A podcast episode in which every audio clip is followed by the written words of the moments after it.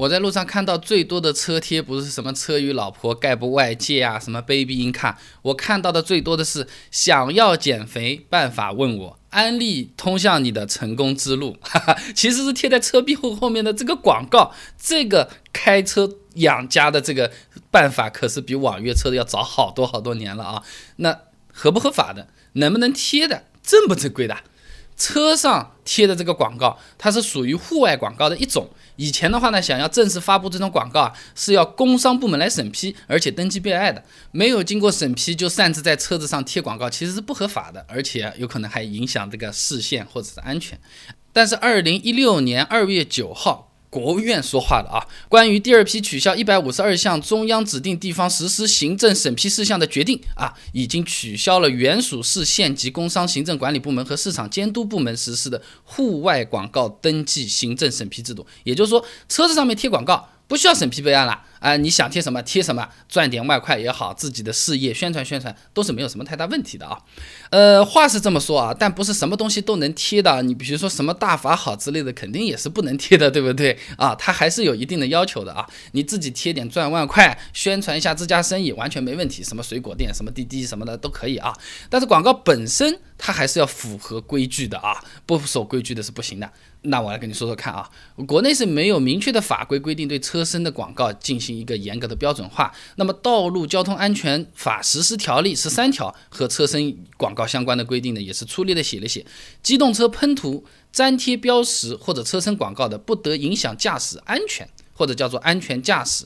哎，面积大的广告是不能贴的。你比如说啊，就是后挡风玻璃整块贴满，那相当于中央后视镜什么都看不到，影响驾驶安全的话，不管你写的是什么什么什么东西，挡住看不清啊，就是不行啊。那法律是没有明确规定，但是各地政府啊，哎也是地方性的政策法规还是蛮多的，对这种车身广告的尺寸、面积都是有规定的。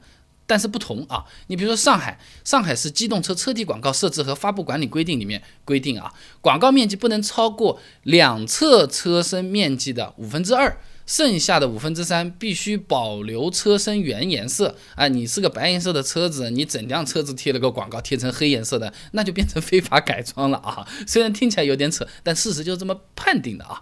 面积太大，交警就是会过来清理的。机动车登记规定有这么个规定啊，涂装颜色没有进行车辆登记变更，两百块钱。嗯，如果情况比较严重，你比如说你做了个广告。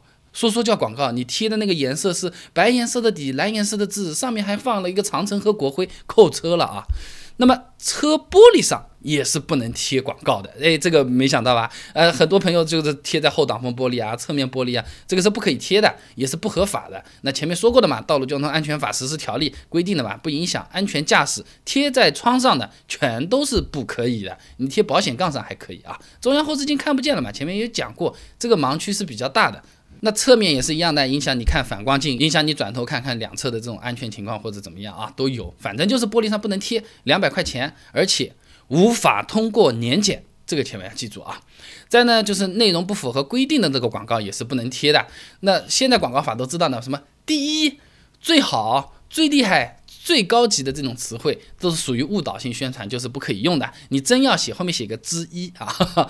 嗯，如果这个违反广告法的话，工商罚起来就不是交管部门这么几百块钱的事情了啊。如果你违反的法律条款比较厉害，什么广告费三到五倍的罚款，少一点的也有一到三倍的罚款，反正都是一万块钱以上了，而且还要责令整改，这个是有点头疼的。你哪怕是要赚点外快，降低养车成本，自己做点生意，那。都是可以理解的，但是不要这个本末倒置，反而亏钱，那就没有什么太大的意思了啊。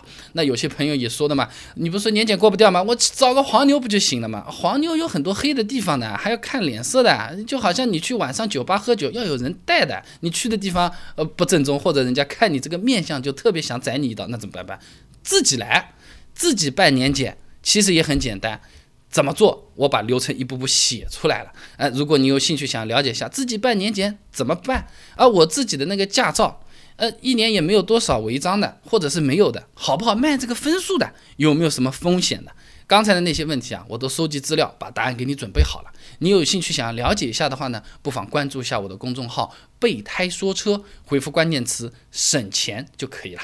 那我这个公众号呢，每天都会给你推送一段超过六十秒的汽车使用小干货，文字版、音频版、视频版都有，你可以挑自己喜欢啊。想自己办年检，不求人又省钱，怎么办？多出来的驾照分数到底能不能卖啊？我做贷款买车的时候，哪些流程我自己干就可以省钱？想知道？很简单，答案都给你准备好了。打开手机微信，搜索公众号“备胎说车”，回复关键词“省钱”就可以了。备胎说车，等你来玩哦。